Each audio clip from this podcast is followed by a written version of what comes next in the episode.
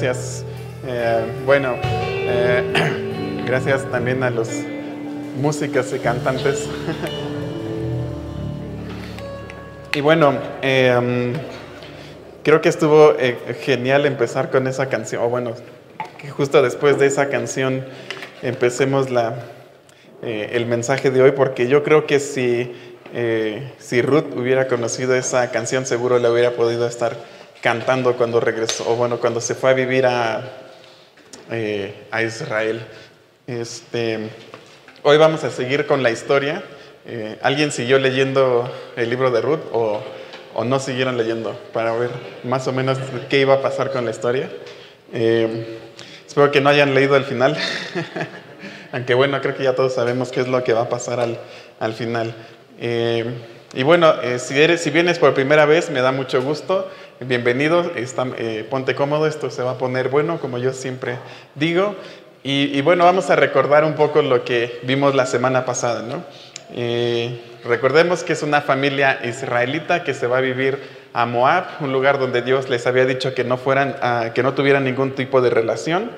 Eh, se alejaron de la presencia de Dios, se alejaron de la comunión con otras personas que adoraban a Dios, que amaban a Dios. ellos decidieron alejarse de todo esto eh, Elimelech, que era el padre de familia, toma la decisión equivocada de mover a su familia a un lugar donde no iban a escuchar de Dios. Eh, y bueno, esta decisión le sale muy cara. Eh, muere él y sus dos hijos, dejando tres viudas desamparadas. después de hacer un, un, repaso de los hechos, digamos, Noemí, que era la esposa principal, o bueno, la mamá de la familia, después de hacer una revisión de cómo estaba la vida en ese momento, decide regresar a, Israel, decide regresar hacia algo que ella conocía, algo donde, eh, digamos, podía estar un poco más segura. Y una de sus nueras, que era Ruth, decide ir con ella. Em, como vimos, esta es una decisión muy importante que toma Ruth en su vida porque eh, decide dejar su país, decide dejar eh, a su familia, decide dejar su casa y decide ir a un lugar donde no donde no conocía, donde sabía que no iba a ser bienvenida, donde sabía que, eh, pues digamos, nadie le iba a querer, pero lo hizo porque ella quería buscar a Dios, quería buscar más de Dios y quería saber más de Dios y quería eh, irse a refugiar, eh, pues bajo las alas de Dios, como dice aquí en este capítulo. Entonces es en este momento, ah bueno, algo, un punto muy importante, la familia se fue a vivir a Moab porque en ese momento había hambre en la tierra, había escasez, había una sequía enorme, bueno, más bien muy larga, que había durado aproximadamente 10 años, si no es que un poco más. Y cuando ellas deciden regresar, eh, la sequía justo ya terminó, ya había tenido un año de buenas cosechas y llegan justo cuando empieza la, cosecha de la cebada. O sea, llegan justamente al momento en que va a empezar otra vez a haber eh, progreso, digamos, en, en la tierra. Y es donde estamos ahorita en ese punto en la historia, ¿no? Cuando ellos, ellas deciden regresar a Israel, deciden hacer la caminata que duraba aproximadamente siete días, eh, deciden caminar tal vez las dos solas eh, a través del desierto para ir regresar a, a, Israel. Em, es una decisión que ellas toman muy valiente, pero ellas lo que querían era regresar a la presencia de Dios después de haber estado tanto tiempo lejos. Y bueno, eh, pues vamos a empezar leyendo un poco de qué se trata esto. El primer versículo, digamos que nos dice un poco de qué se va a tratar este capítulo, el capítulo 2, perdón, dice, eh, tenía Noemí un pariente de su marido, hombre rico de la familia de Elimelech, el cual se llamaba Boaz. Y bueno, este es el personaje que más nos interesa en estos momentos. Este es el personaje de quien se va a enamorar Ruth, eh, este es el, príncipe valiente, por así decirlo. este es el galán de la historia. Y, bueno, aquí lo presentan, ¿no? Eh, aquí dicen que era un hombre rico de la familia de Limelec. ¿Y por qué dice eh, esto? Lo vamos a ir viendo un poco más adelante, pero digamos que aquí la Biblia nos dice de qué se va a tratar este capítulo. yo siento que es como un... Este, ¿cómo se dice? Cuando ves una, un avance de la película y te dicen de qué se va a tratar, más o menos de eso es este, este versículo. Eh, y bueno, este personaje vos es un personaje muy, muy importante. Si hay alguien a quien nosotros, eh, los hombres, tenemos que aspirar a parecernos, es a vos. Eh, en la Biblia se registran muchos, muchas personas o muchos hombres y mujeres que tuvieron errores. ¿no? La Biblia está llena de personas que se equivocaron. Digo, sí, seguían, muchas personas seguían a Dios con todo su corazón, pero la Biblia también registra momentos en que las personas caían o tenían algún pecado, etcétera, etcétera, ¿no? Este, y, bueno, curiosamente de vos es de las pocas personas que no se menciona ni un solo error que haya tenido en su vida o en la Biblia. Seguramente sí tuvo, digo, no era perfecto, pero no hay ningún eh, error como que se haya tenido que mencionar en la Biblia como si lo hubo con otras personas. Eh, otra persona que tampoco se menciona en sus errores es eh, el personaje que vimos en la serie anterior de José. De José tampoco se mencionan eh, así pecados o errores, ¿no? De él solo se mencionan muchas cosas buenas, también de, de vos, ¿no? Creo que es de los pocos personajes que no se mencionan cosas malas. Y bueno, fue una persona muy, muy importante, tenía un testimonio muy importante y lo vamos a ir viendo más adelante, qué tan eh, de, qué, de qué tamaño, digamos, era vos. Y bueno, sigue la historia, dice, y Ruth la moabita dijo a Noemí, o sea, le siguen diciendo a Ruth la moabita, no, no queremos olvidar de dónde viene Ruth. Eh, le dice, te ruego que me dejes ir al campo y recogeré espigas en pos de aquel a cuyos ojos hallare gracia. Y ella le respondió, ve, hija mía. Y bueno, si vos es un ejemplo para nosotros los hombres, Ruth también puede ser todo un ejemplo para las mujeres, especialmente para las mujeres eh, solteras. También las casadas, pero especialmente las mujeres solteras. Y aunque ella era eh, nueva, digamos, en esto de creer en Dios, eh, tenía muy poco tiempo de haberse convertido, ella tenía unas convicciones muy claras y muy fuertes y tenía una fe impresionante. ¿no? Imagínense el, tamaño de su fe para estar dispuesta a dejar su país, a dejar a su familia, a dejar eh, todo lo que conocía y viajar a un lugar donde sabía que no iba a ser bienvenida, donde estaba desamparada, donde no tenía prácticamente nada más que la seguridad de que ahí iba a encontrar a Dios. Em, y bueno, la única amiga que tenía, la única, digamos, que la podía guiar en esto de cómo conocer a Dios, pues era Noemí. Y si recuerdan, Noemí, pues en estos momentos no era como que el mejor ejemplo. Su fe estaba un poco tambaleante. Incluso se quiso cambiar el nombre oficialmente a Amargada, eh, de que pues no estaba, no estaba feliz, no estaba pasando por un buen momento. Pero bueno, eh, a Ruth no le importó esto. Ella dijo, yo tengo que ir, cuésteme lo que me cueste, yo tengo que ir a conocer más de Dios. Eh, esta es una, una, gran fe que ella demuestra, ¿no? Es algo que es impresionante en la vida de, Ruth. Dice, y fue pues, y llegando, espigó en el campo en pos de los segadores. Y aconteció que aquella parte del campo era de Boz, el cual era de la familia de Limelech. Y bueno, eh, ¿qué está pasando aquí? Hay que ver un poco el contexto para entenderlo. ¿no? Eh, Dios había dejado en su ley que cuando alguien cosechaba un campo, eh, digamos que tenía que dar solo una pasada y todo lo que se quedaba atrás no podía regresar a, recogerlo, tenía que dejarlo ahí para que las personas desamparadas o las personas pobres que no tuvieran recursos pudieran venir y recoger esto que, que se había quedado en el campo. Entonces, si alguien iba, no sé, cosechando manzanas, por decir algo, las iba cortando del árbol, las echaba en su bolsa y por ahí se le caían dos, no podía regresar por ellas. O si dejaba el árbol una o dos, tampoco podía regresar por ellas. Esto era para que de esta manera Dios, eh, digamos que se aseguró que las personas que no tenían tantos recursos, pues tampoco se murieran de hambre, ¿no? Y pudieran ir a un campo y pudieran trabajar y pudieran tener, obtener algo de, alimento.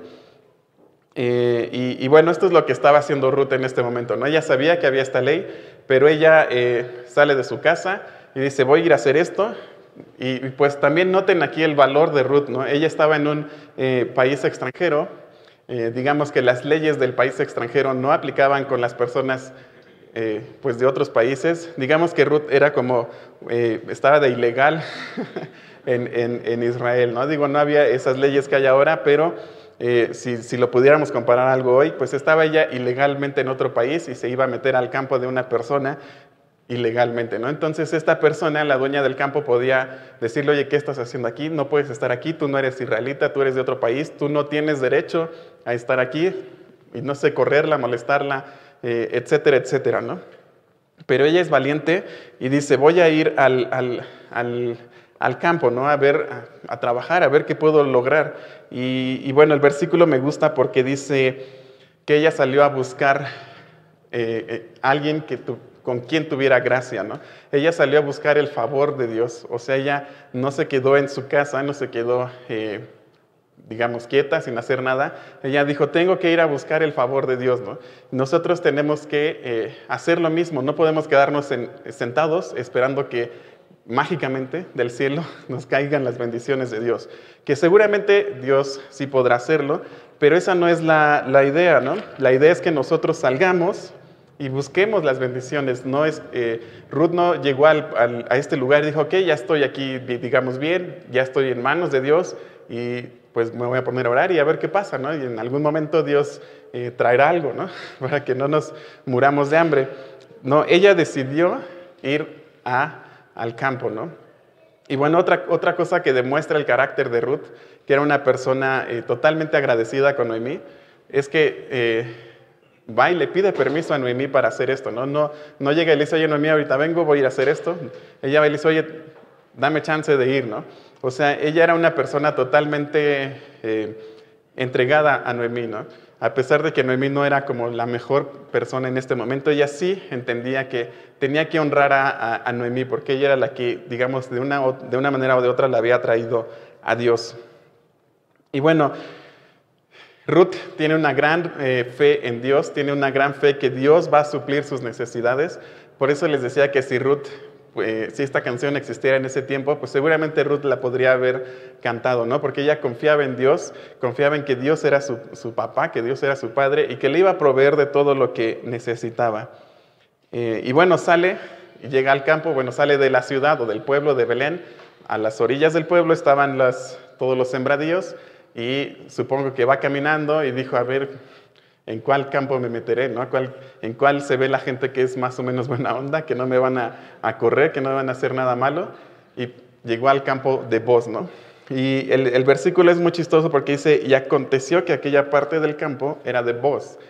Digamos que en... Eh, eh, si nos fuéramos como al lenguaje original, como les decía la vez pasada, esto es prácticamente como un eh, chiste, digamos. No es como, no tanto como un chiste, sino es como cuando nosotros decimos, ¿y qué creen? De pura suerte, de pura chiripada.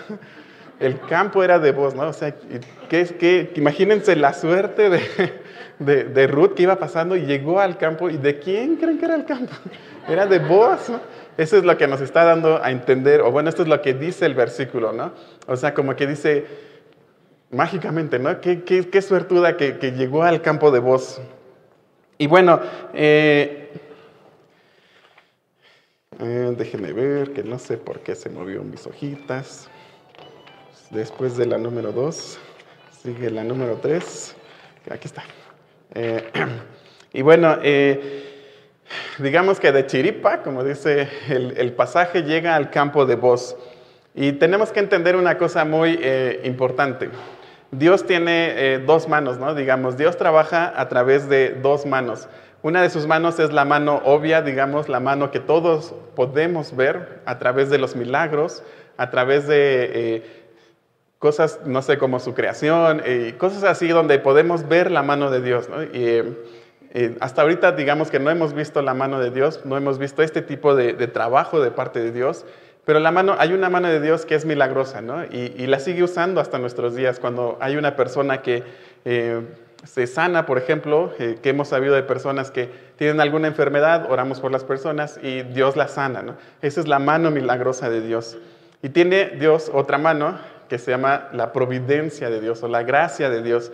Esta mano es mucho más sutil y esta mano es no es nada obvia y especialmente no la vemos cuando estamos caminando. O sea, cuando vamos hacia adelante no vemos esta mano de Dios, pero cuando volteamos hacia atrás por donde hemos pasado, volteamos y decimos, oye, yo creo que eso que pasó no fue suerte. Eso fue Dios cuidándome, ¿no? Esa era la providencia de Dios cuidándome. En ese momento no me daba cuenta, pero ahora que me, que me acuerdo, ahora que recuerdo esto que viví, eh, pues me doy cuenta que era el cuidado de Dios hacia mi vida, ¿no? Entonces Dios trabaja a través de estas dos eh, digamos, en manos. Y aquí vemos la mano de Dios, la providencia de Dios, la gracia de Dios cuidando de Ruth al, eh, llegar a un campo que mágicamente, o que de churro, como decimos, era el campo de voz, ¿no?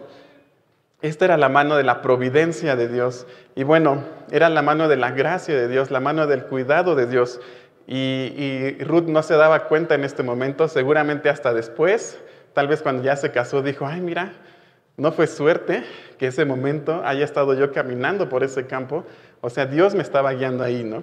Y esta, mano de Dios, eh, si nosotros no estamos en la, voluntad de Dios, si no estamos siguiendo a Dios, si no estamos buscando a Dios, pues va a ser muy difícil eh, que se muestre en nuestras vidas. Digo, Dios siempre tiene cuidado de todo, pero eh, nosotros, si no estamos buscando a Dios, nunca nos vamos a dar cuenta de esta mano sutil de Dios que nos está cuidando. Y, y en este punto, Ruth especialmente salió a buscar esta mano de Dios. Por eso dice, déjame ir a buscar eh, pues hallar gracia con alguien, ¿no? Está diciendo, déjame ir a buscar la providencia de Dios. Yo sé que Dios me va a cuidar, yo sé que Dios nos va a proveer, pues déjame ir a buscar esto, ¿no? Entonces Dios mueve su mano, acomoda las cosas y a través de coincidencias, supuestas coincidencias, pues vemos el cuidado que Dios fue teniendo de la vida de Ruth. Eh, pero esta mano, como les decía, pues no la podemos ver si nos quedamos eh, sentados en nuestra casa sin hacer nada, pues jamás la vamos a ver. O sea, nunca vamos a ver eh, ninguna de las dos manos de Dios si no nos salimos de nuestra zona de confort. Si estamos en nuestra zona de confort, nunca vamos a ver el poder de Dios actuando. Y bueno, como les decía, normalmente esta mano no la vemos cuando estamos avanzando, cuando estamos hacia adelante decimos, oye, ¿qué va a pasar? No sé, Dios tiene cuidado de nosotros y seguimos avanzando, ¿no? Tenemos la fe de que Dios nos va a a, proveer de todo lo que necesitamos. Y ya después de que pasamos el problema o la situación, lo que sea, volteamos hacia atrás y decimos, no era suerte, no era coincidencia, Dios tenía todo un plan. Y, y, bueno, podríamos decir, oye, pues qué suertuda que Ruth llegó a este campo, pero no, no fue suertuda, fue la bendición de Dios, fue la gracia de Dios, diciéndole, no te preocupes, yo tengo todo bajo control. Eh, y bueno, sigue la, historia. Eh, ah, no, esperen. Algo muy importante antes de pasar al siguiente punto. Eh, algo, como les decía, tenemos que orar por esto, ¿no? Tenemos que pedirle a Dios. Si recordamos el, capítulo anterior, cuando Noemí se estaba despidiendo de sus, de sus nueras, ella hace una pequeña oración por sus nueras, ¿no? Les dice, andaos, volveos cada una a la casa de su madre y haga, haga Jehová con vosotros misericordia como la habéis hecho con los muertos y conmigo. O sea, esta pequeña oración que hizo Noemí, pues la vemos que ya está siendo contestada en este capítulo. ¿no? Entonces, nosotros podemos ayudar incluso a otras personas para que esta mano de Dios se mueva en beneficio de otras personas. Entonces, eh, la mano de Dios, la mano de la providencia de Dios, solo se mueve cuando nosotros salimos a buscarla, cuando nosotros pedimos eh, verla y cuando estamos caminando en la, eh, voluntad de Dios. Esta es una forma de saber si estamos o no estamos en la voluntad de Dios. Si no estamos en la voluntad de Dios, pues la mano de Dios nunca se va a mover a nuestro favor. ¿no? y, bueno, ahora sí, lástima que ya se fueron los músicos, pero este sería como el momento del redoble. Y dice, y he aquí que vos vino de Belén y dijo a los segadores, Jehová sea con vosotros. Y ellos respondieron, Jehová te bendiga. Y bueno, vos, como vimos, era una persona influyente en Belén. O sea, él vivía en Belén, igual que, eh, bueno, tuvo que salir de Belén a las orillas de Belén, donde estaban los campos. Por eso dice eh, que vino de Belén. Eh, y era dueño de varios campos, era, tenía empleados, tenía trabajadores. O sea, era una persona exitosa, digámoslo así, que tenía los recursos materiales. Era una persona, dice la Biblia, que era una persona rica en Belén. Y bueno, eh, él era uno de los pudientes de Belén. Seguramente tenía una de las casas más bonitas en Belén. Eh, le iba bien a, este, este, personaje. Y bueno, quiero hablar aquí un poco de esta como tensión, o bueno, a veces que pensamos que Dios tal vez no quiere a los ricos o Dios no quiere a los pobres o tal vez, no sé, siempre se empiezan a crear como estas divisiones, ¿no? Nosotros, eh, bueno, si eres rico piensas que los ricos son buenos y los eh, pobres no, si eres pobre es al revés, piensas que los pobres son buenos y los ricos no, y se crea una división, ya saben, nosotros como seres humanos, si algo somos buenos es para dividirnos y pelearnos entre, entre nosotros. Pero la Biblia, quiero decirles que tiene, no tiene dos divisiones entre ricos y pobres. La Biblia tiene cuatro divisiones. Eh, eh, y estas divisiones son ricos, justos y honrados, pobres, justos y honrados, ricos, injustos y sin honor, y pobres, injustos y sin honor. Y esta historia es tan interesante porque las dos personas que se unen aquí es un rico justo y una pobre Lo único que tenían, digamos, en común era su carácter. No tenían las posesiones materiales en común, digamos. Y quiero decirles que para Dios, eh, nuestras posesiones o el tamaño de nuestra cuenta en el banco no importa. Cuando lleguemos al cielo y Dios nos pida cuentas, no le va a impresionar que le digamos, oye, tenía un millón de dólares en el banco. Dios va a decir, todo el universo es mío. un millón de dólares no me impresiona, ¿no? Eh, y, bueno, eh, quiero decirles que esto de las eh, posesiones materiales, de los recursos materiales, no, no, no impresionan a Dios, ya sea que tengas pocos o que tengas muchos, para Dios no, no importa, ¿no? Lo que importa es, el valor de nuestro corazón, si somos justos y honrados como vos y como Ruth, o somos totalmente injustos, ¿no? En la Biblia encontramos muchas historias de ricos que fueron injustos, de ricos que fueron justos como vos, y también pobres que fueron justos como Ruth, y pobres que fueron injustos, ¿no?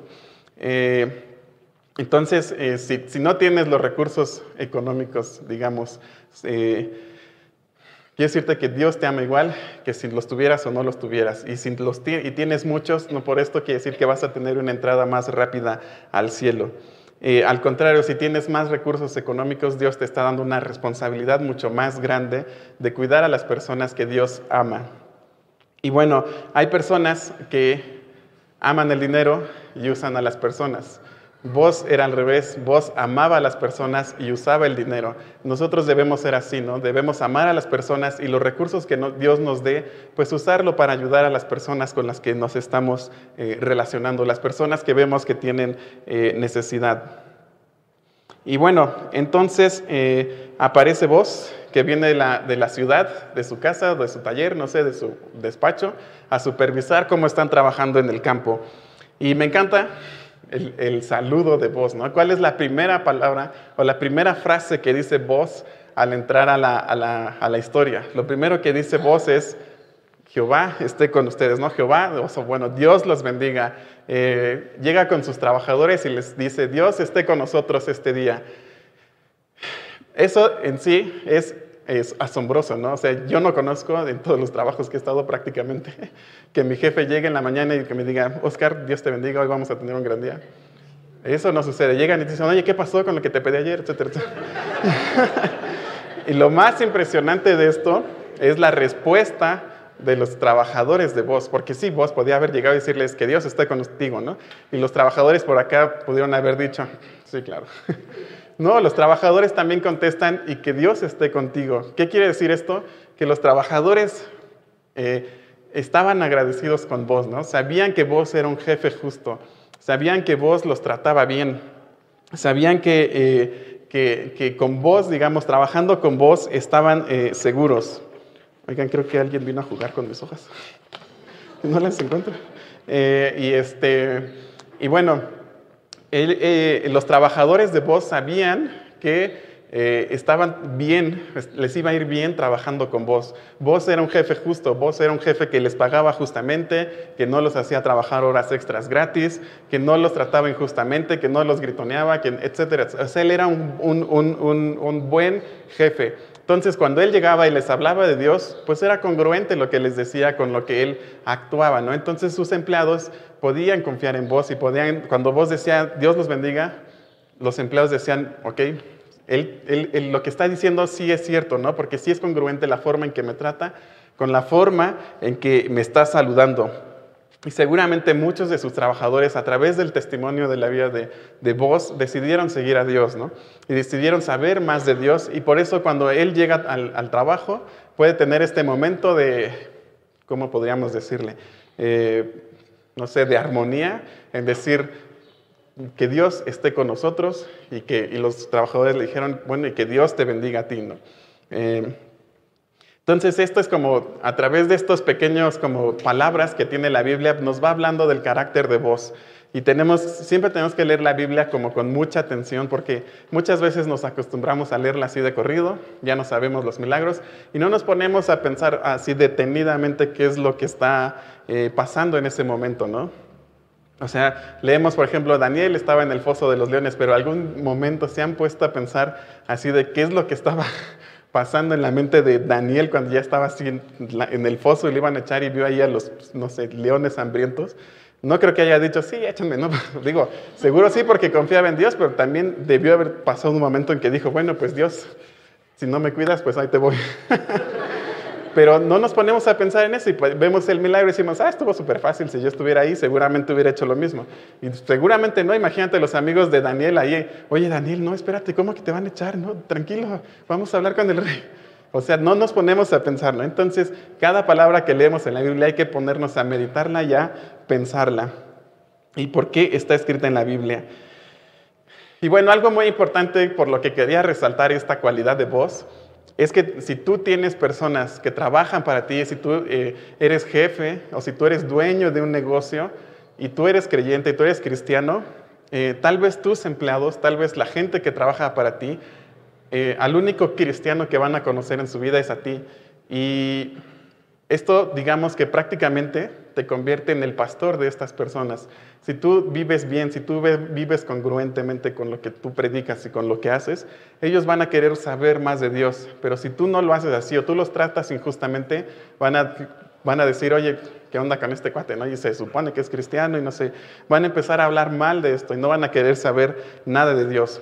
Tal vez tengas empleados que jamás van a, a, querer escuchar un mensaje de la Biblia, que jamás van a abrir su Biblia, que jamás van a querer tener relación con algún cristiano, pero si te tienen a ti, tú vas a ser lo más cercano a un pastor, a un misionero, que ellos van a poder tener. Entonces, si tú tienes eh, gente a tu, a tu disposición, o sea, gente que trabaje para ti, pues ten mucho cuidado de cómo los tratas, ¿no? Porque tú, como yo digo, tú puedes ser su pastor, ¿no? En ese momento.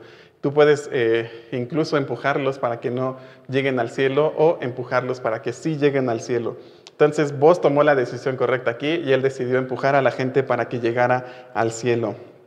Entonces vos era un gran jefe para sus empleados, o era un jefe de esos con los que sí da gusto trabajar, los trataba con respeto y los trataba con justicia. Y era muy buena onda con ellos. Esto no quiere decir que vos era un jefe barco y dejaba que hicieran lo que quisieran. ¿no? Lo vamos a ver un poco más adelante en la historia. Y dice, y, vos dijo a su criado, el mayordomo de los segadores, ¿de quién es esta joven? Y el criado, mayordomo de los segadores, respondió y dijo, es la joven moabita que volvió con Noemí de los campos de Moab.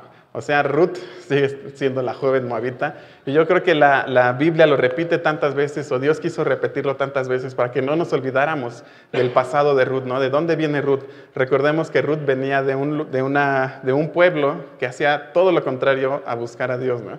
Todas sus eh, costumbres, todas, todo, toda su cultura era totalmente contraria a Dios. Dios no quiere que olvidemos esto porque Dios quiere que tengamos siempre presentes la misericordia y la gracia que Dios tuvo con ella. Eh, y, bueno, dice, y, y, ha dicho, te ruego que me dejes recoger y juntar tras los segadores entre las gavillas. Entró pues y desde por la mañana hasta ahora sin descansar, y está desde, la, desde por la mañana hasta ahora sin descansar ni aún un momento. Y como les decía, este es un gran ejemplo que tenemos en Ruth. ¿no? Ruth no se sentó en su casa a esperar la bendición de Dios, no, se esperó a decir, oye, pues yo soy extranjera aquí, no tengo mucho que hacer, eh, no puedo salir, eh, me van a maltratar, etcétera, etcétera. Ella decide salir y decide salir a buscar la, bendición de Dios, no se, no se pone a flojear, no se pone a, pues, a ver qué pasa, no, ella decide, ¿no? Eh, no se pone así como que, oye, Noemí, pues tú me trajiste aquí, ahora tú me mantienes.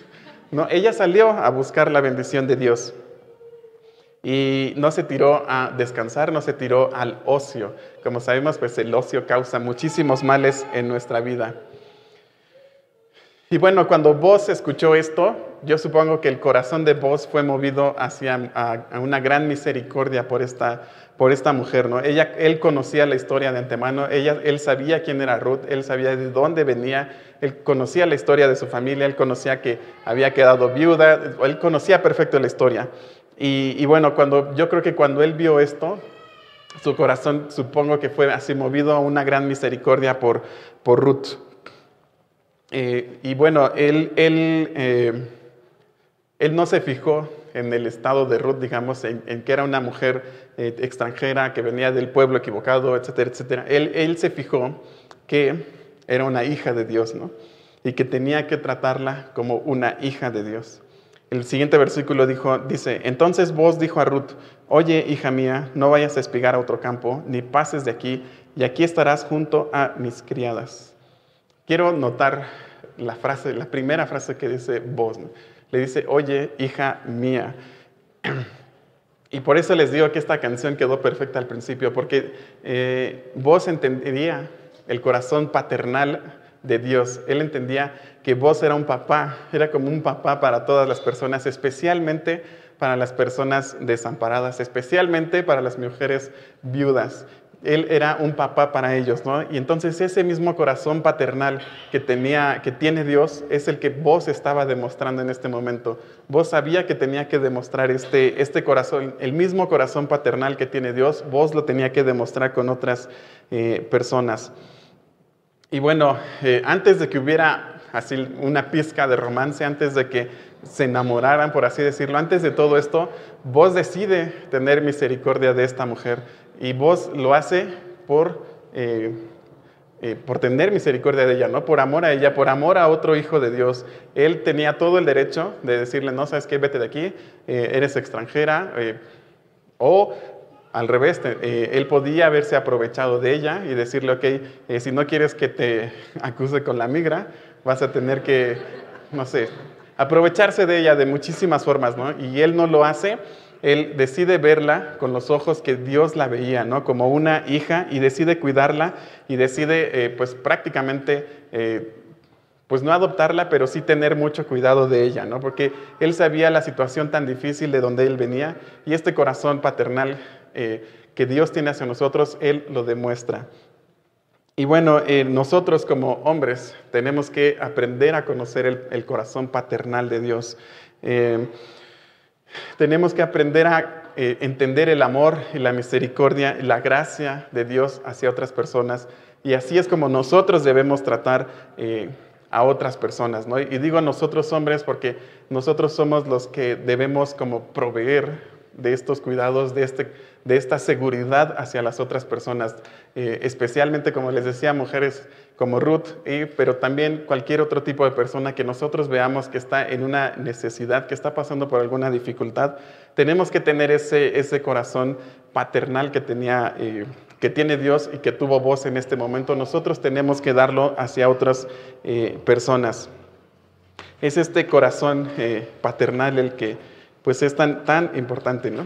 Y, es eh, lo que vos estaba demostrando en este, en este momento. Y, vos le dice, quiero que te quedes aquí, porque aquí eh, vas a poder eh, cosechar, digamos, vas a poder recoger las, la cebada y nadie te va a estar molestando. Y, además de eso le dice, mira, ah, bueno, le dice que cuide con su, que esté con sus criados. Si le dice, aquí estarás junto a mis criadas. O sea, él le dice, aquí con mis criadas, que son gente bien, digamos que son gente que te va a cuidar, no quiero que estés con ellas.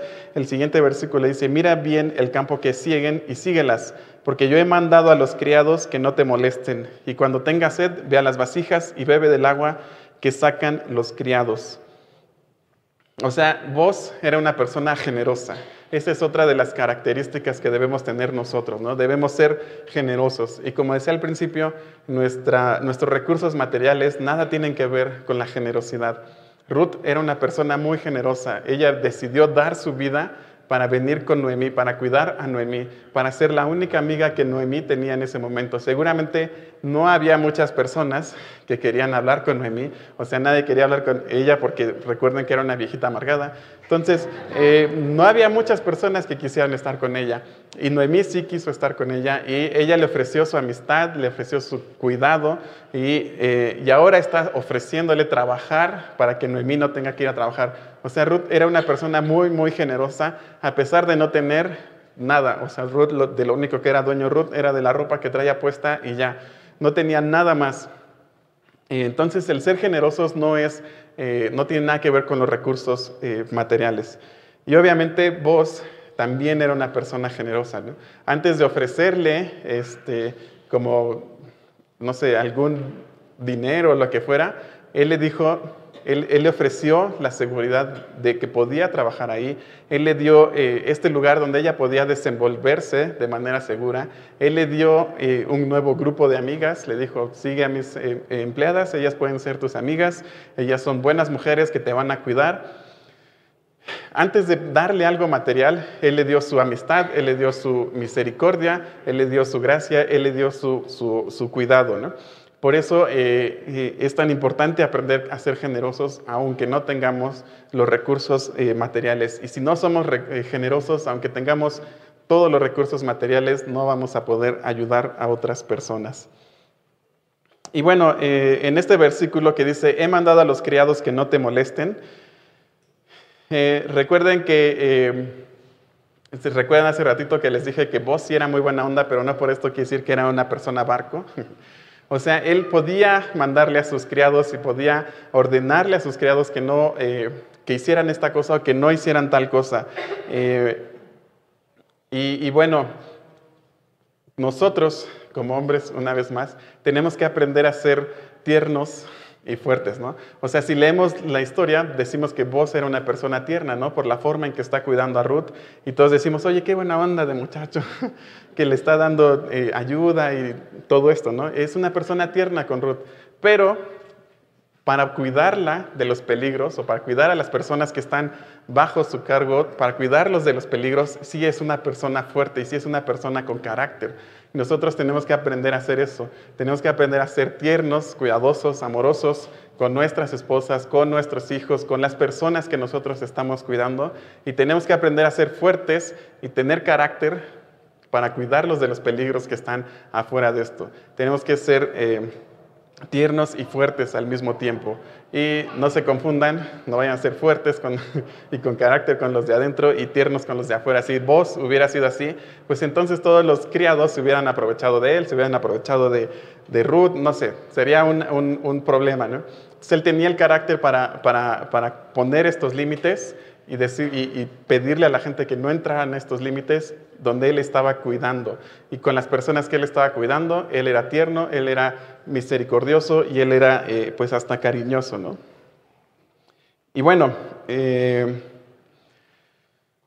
¿se acuerdan de Elimelech, Malón y Kelión? Después de que estos tres hombres no nos dejaron muy bien parados, digamos, que nos hicieron sentir un poco mal, eh, que hicieron el ridículo porque no supieron cuidar eh, a sus esposas, ni su propia vida pudieron cuidar, pues llega este vos, ¿no? Que digamos viene a reivindicarnos un poco. Y bueno, pero estas tres personas, Elimelech, Malón, Malón y Kelión, eran personas que solamente causaron dolor, que solamente causaron tristeza, decepción en las mujeres que se supone que tenían que, que cuidar, ¿no? Em, y hoy quiero hablar especialmente de estas personas. Bueno, no quiero hablar de estas personas, más bien quiero hablar de cómo saber eh, con qué personas sí nos podemos relacionar. ¿no? Eh, yo les llamo las personas seguras con las que sí puedes estar. Eh, y, bueno, la idea de esto es que nosotros lleguemos a ser una persona segura, que podamos ofrecerle seguridad a las otras personas. O sea, una persona como vos que estaba dispuesto a darles eh, seguridad a las personas que él estaba cuidando, a las personas que se acercaban a él, sabían que podían acercarse confiadamente y tranquilamente sabiendo que no iban a correr ningún peligro con vos. Y más adelante lo vamos a ver aún más claro. Y bueno, eh, el primer punto es que las personas seguras entienden el corazón paternal de Dios y el corazón generoso de Dios. vos le dice a, o sea, lo primero que le dice a Ruth, le dice, oye, hija mía, o sea, le está diciendo, yo te voy a cuidar, ¿no? O sea, eh, no te preocupes, Ruth, eh, yo sé que estás pasando un momento muy difícil, sé que estás desamparada, sé que estás, eh, pues no sabes ni qué hacer, no te preocupes, yo te voy a, cuidar. Y, Dios, y vos la ve con este corazón paternal. Él no la ve como una mujer desamparada, una mujer vulnerable, una mujer de quien él se puede aprovechar, sino él la ve como una hija de Dios, a quien tiene que cuidar y tiene que respetar. Y bueno, esto, esta misma eh, prácticamente esta misma frase la encontramos muchos años después en, uno de los descendientes de vos, que se llamaba Jesús. Eh, cuando, ¿se acuerdan la historia cuando una mujer llega por atrás a Jesús y toca el manto que dice, solamente si toco el manto voy a ser sana? Cuando Jesús eh, se da cuenta, pues dice, oye, ¿qué pasó? Y Jesús dice, pero Jesús volviéndose y mirándola, dijo, ten ánimo, hija, tu fe te ha salvado. O sea, Jesús usa esta misma palabra con esta mujer que la que usó vos con esta otra, con, Ruth, ¿no? Y bueno, Jesús era un hombre, en este momento era un hombre soltero de aproximadamente 32 años, tal vez. Eh, tal vez la mujer era mucho más grande que él.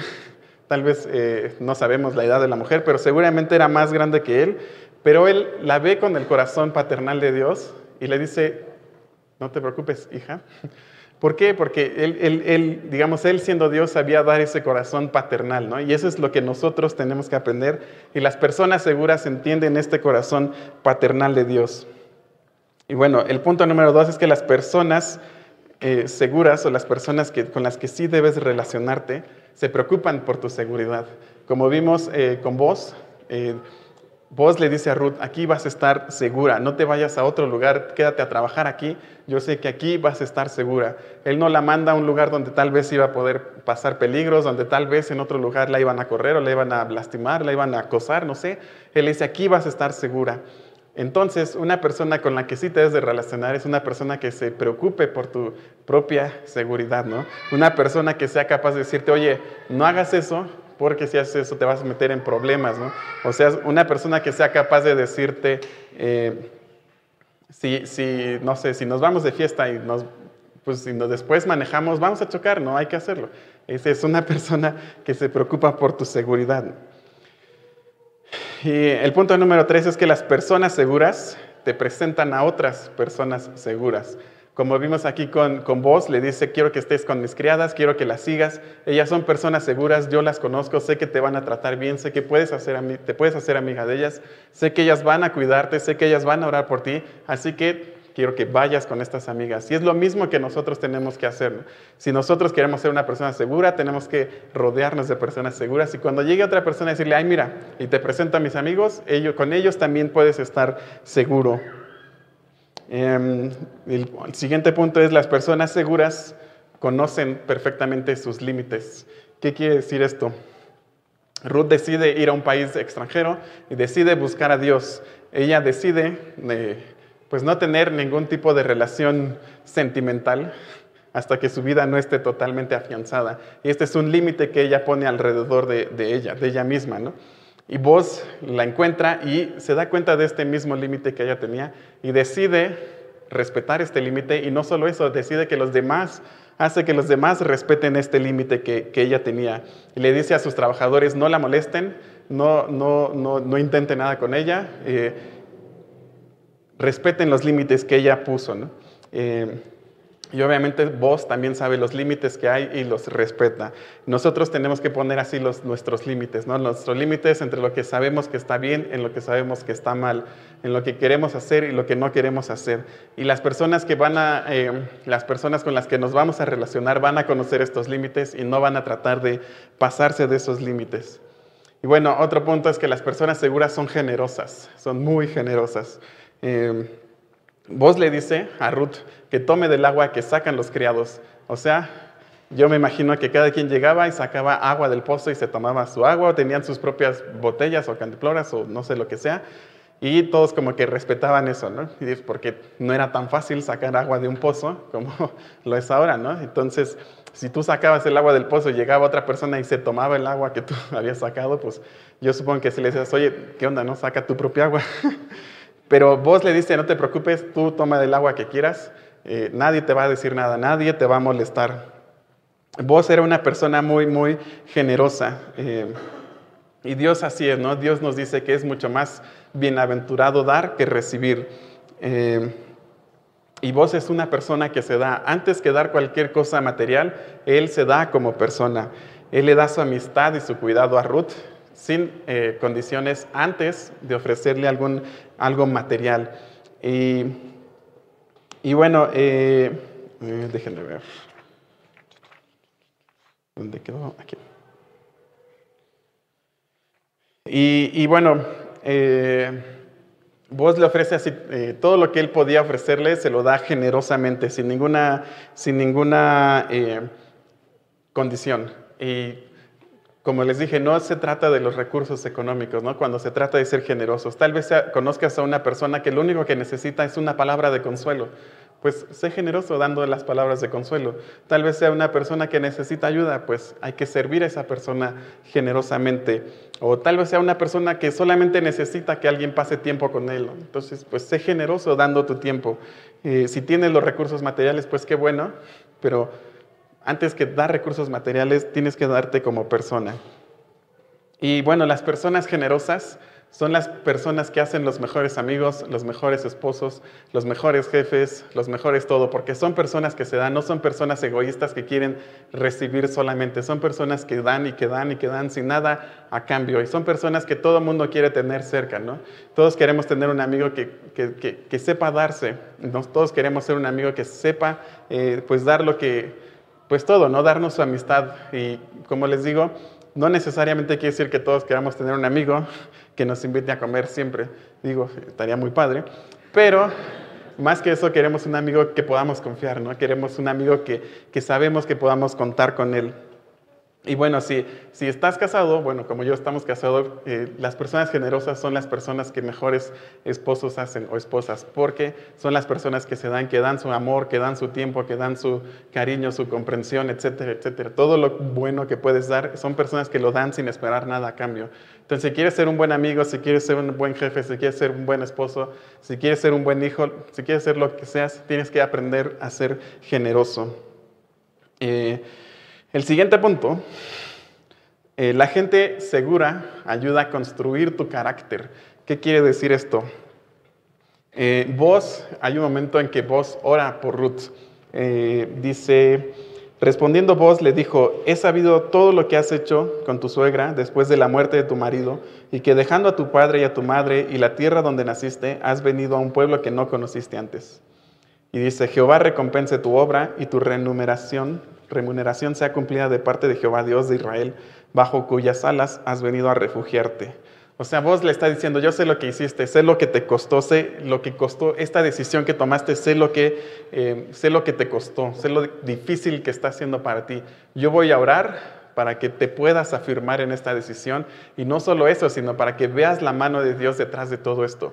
¿Qué quiere decir esto? ¿Cómo podemos nosotros ser eh, personas así? Eh, pues es es muy eh, fácil. Eh, nosotros, eh, si tenemos un amigo que vemos que está tomando decisiones correctas, que está tomando la decisión de seguir a Dios, pues nosotros tenemos que animarlo y decirle, ok, estoy viendo que estás tomando la decisión de, no sé, de perdonar a una persona que te hizo mucho daño. Está padrísimo, voy a ayudarte a orar por eso, voy a ayudarte a que se cumpla en ti el plan de Dios y que tú veas la bendición de Dios de tomar esta decisión.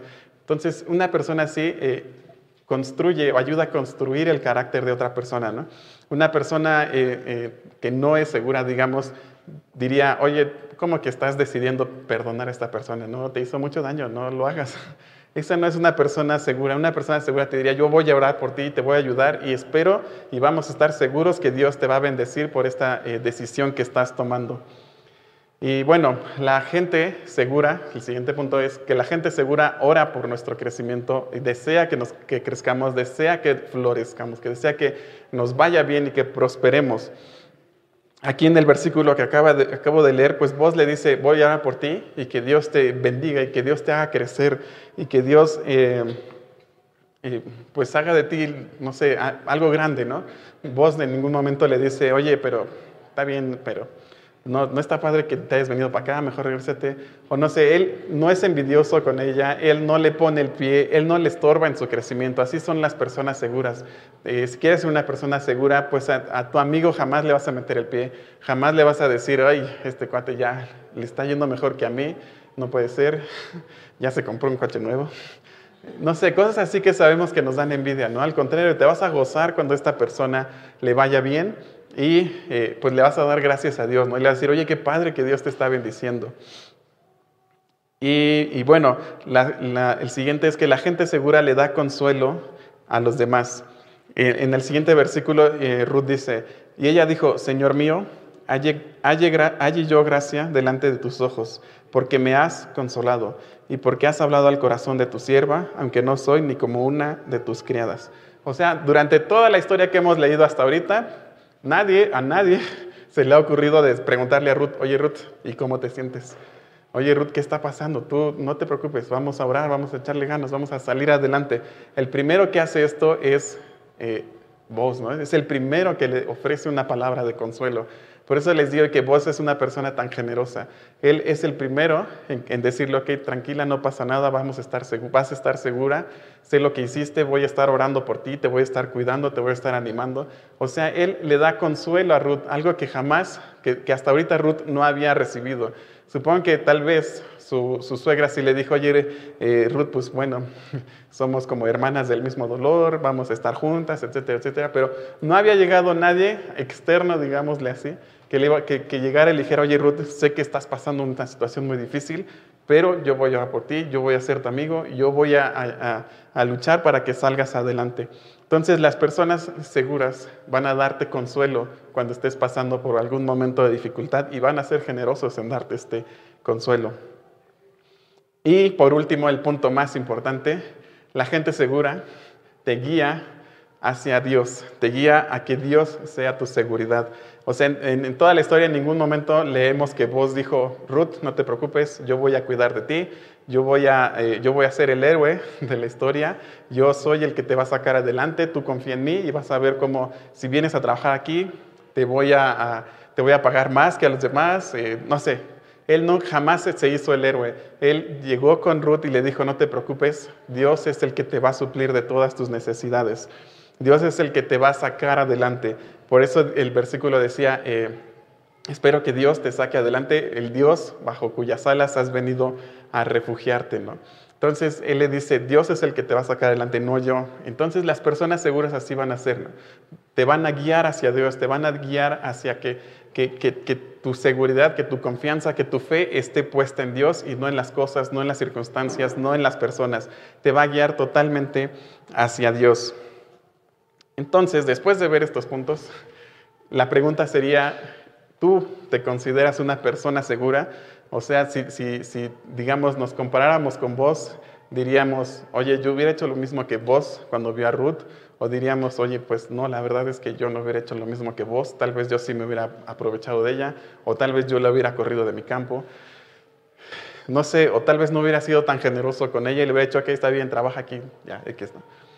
no sé, hay que ser honestos ¿no? y, analizarnos nosotros mismos y decir, ¿soy una persona segura o no soy una persona segura? ¿Soy una persona que le da envidia cuando mis, mis amigos o mis compañeros tienen éxito? ¿O soy una persona que quiere tomar el lugar de Dios y decirle a los demás, yo soy el que te va a proveer de todo lo que necesitas? ¿O soy una persona egoísta, no soy una persona generosa?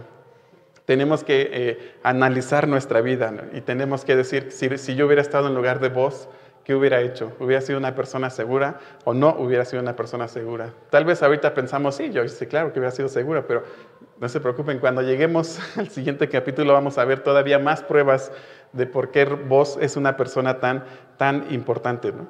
Eh, Elimelech, Melión y Kelión tristemente no fueron personas seguras, no, fueron personas que, en las que podían confiarse, ¿no? no pudieron cuidar ni su propia vida y mucho menos pudieron cuidar a las, a las mujeres que tenían que haber cuidado. Y bueno, vos sí es una persona segura. Y antes de seguir avanzando, recordando la importancia de los nombres, ¿se acuerdan que los nombres siempre son muy importantes en la Biblia?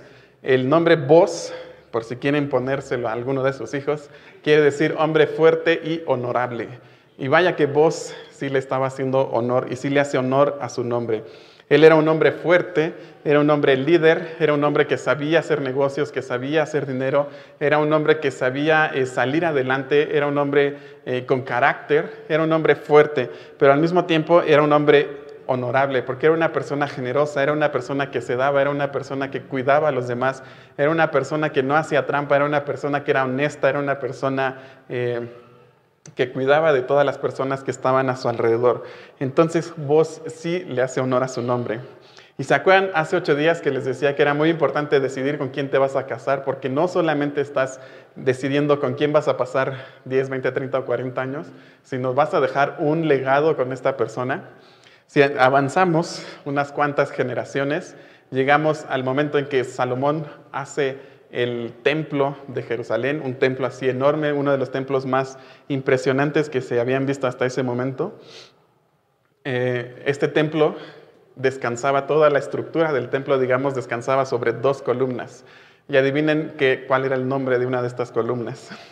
Dice Primera de Reyes 7:21, estas columnas erigió en el pórtico del templo y cuando hubo alzado las columnas del lado derecho, le puso por nombre Jaquín y alzando la columna del lado izquierdo llamó su nombre Boaz. Bueno, Boaz y Boz es lo mismo. O sea, una de las columnas más importantes del templo tiene, tenía el nombre de Boz. Eh, y bueno, Dios dijo, digo, les dije hace, hace ocho días que teníamos que pensar cómo íbamos a dejar nuestro legado. Salomón era el bisnieto de Boz.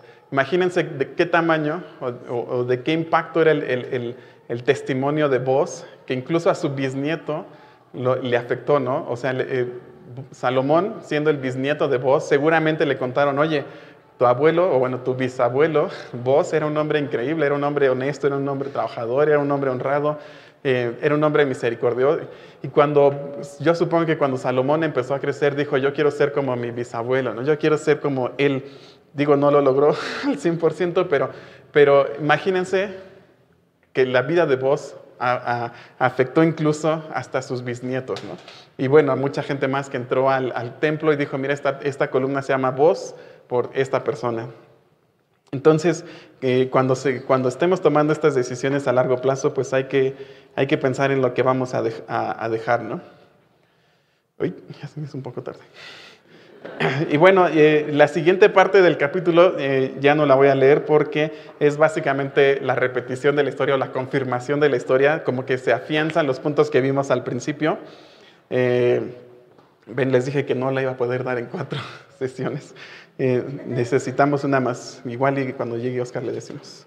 y bueno, esta historia es tan importante y nos gusta tanto porque esta historia es una representación, es una pues sí, una representación, esta pequeña historia de amor es una representación del amor que Dios tiene para nosotros. Al igual que Ruth, nosotros eh, antes de conocer a Dios no teníamos nada, éramos totalmente desamparados, veníamos de un país totalmente extraño, totalmente contrario a Dios y llegó un momento en que como Ruth tuvimos que tomar una decisión de acercarnos a Dios. Eh, pero igual que Ruth, nosotros estábamos totalmente desprovistos, desamparados. No había forma de que nosotros por nuestros propios medios, no hay forma de que nosotros por nuestros propios medios o capacidades podamos acercarnos a Dios. O sea, no, no, no hay forma, no, no, no podemos ni siquiera intentar porque no hay forma de acercarnos a Dios. Así como Ruth estaba totalmente desamparada y necesitaba la ayuda de alguien, así somos nosotros. Y bueno, este alguien que nosotros, o bueno, que Ruth necesitaba, pues llegó en la persona de Bosme.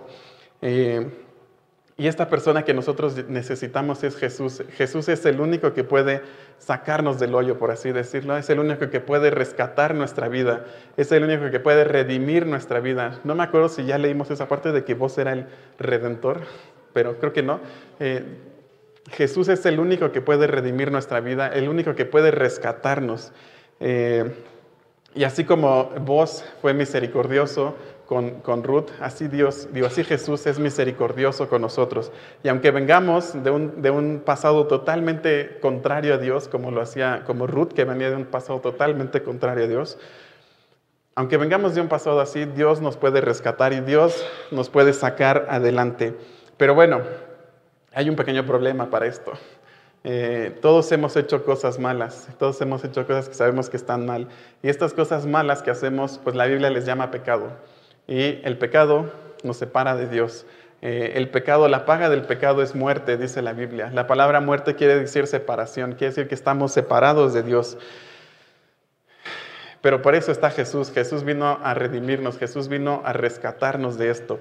Jesús nos ofrece este rescate que, que nosotros no podíamos lograr por nuestros propios medios. Pero lo único, que, lo único que nosotros tenemos que hacer es reconocer que efectivamente estamos separados de Dios por las cosas malas que hemos hecho. Eh, no hay forma de acercarnos y el único que puede acercarnos a Dios pues es, es Jesús, ¿no?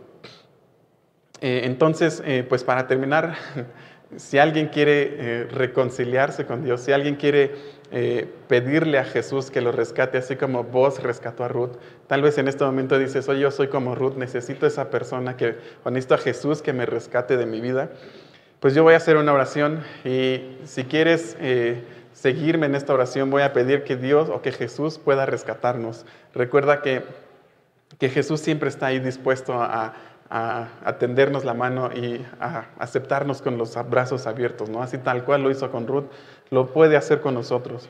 Y bueno, eh, yo voy a orar y si quieres pedirle a Dios esto, te pido que eh, pues inclines tu rostro y repitas en tu corazón lo que yo voy a decir. Esta, eh, pues lo que yo voy a decir no tiene nada de mágico. Dios va a ver tu corazón y va a ver la sinceridad con la que le estás pidiendo esto. Entonces, pues inclinen su rostro y vamos a orar.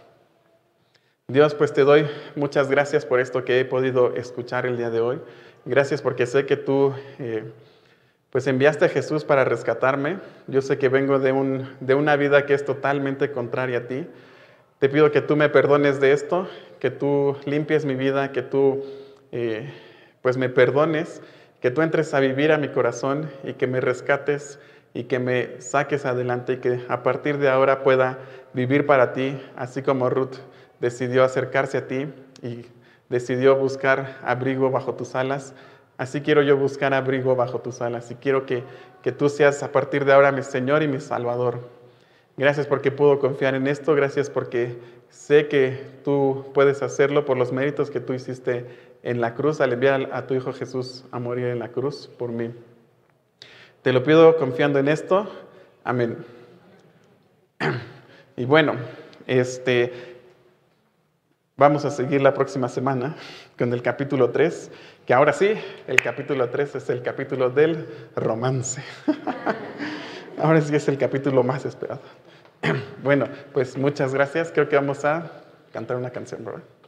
Ok.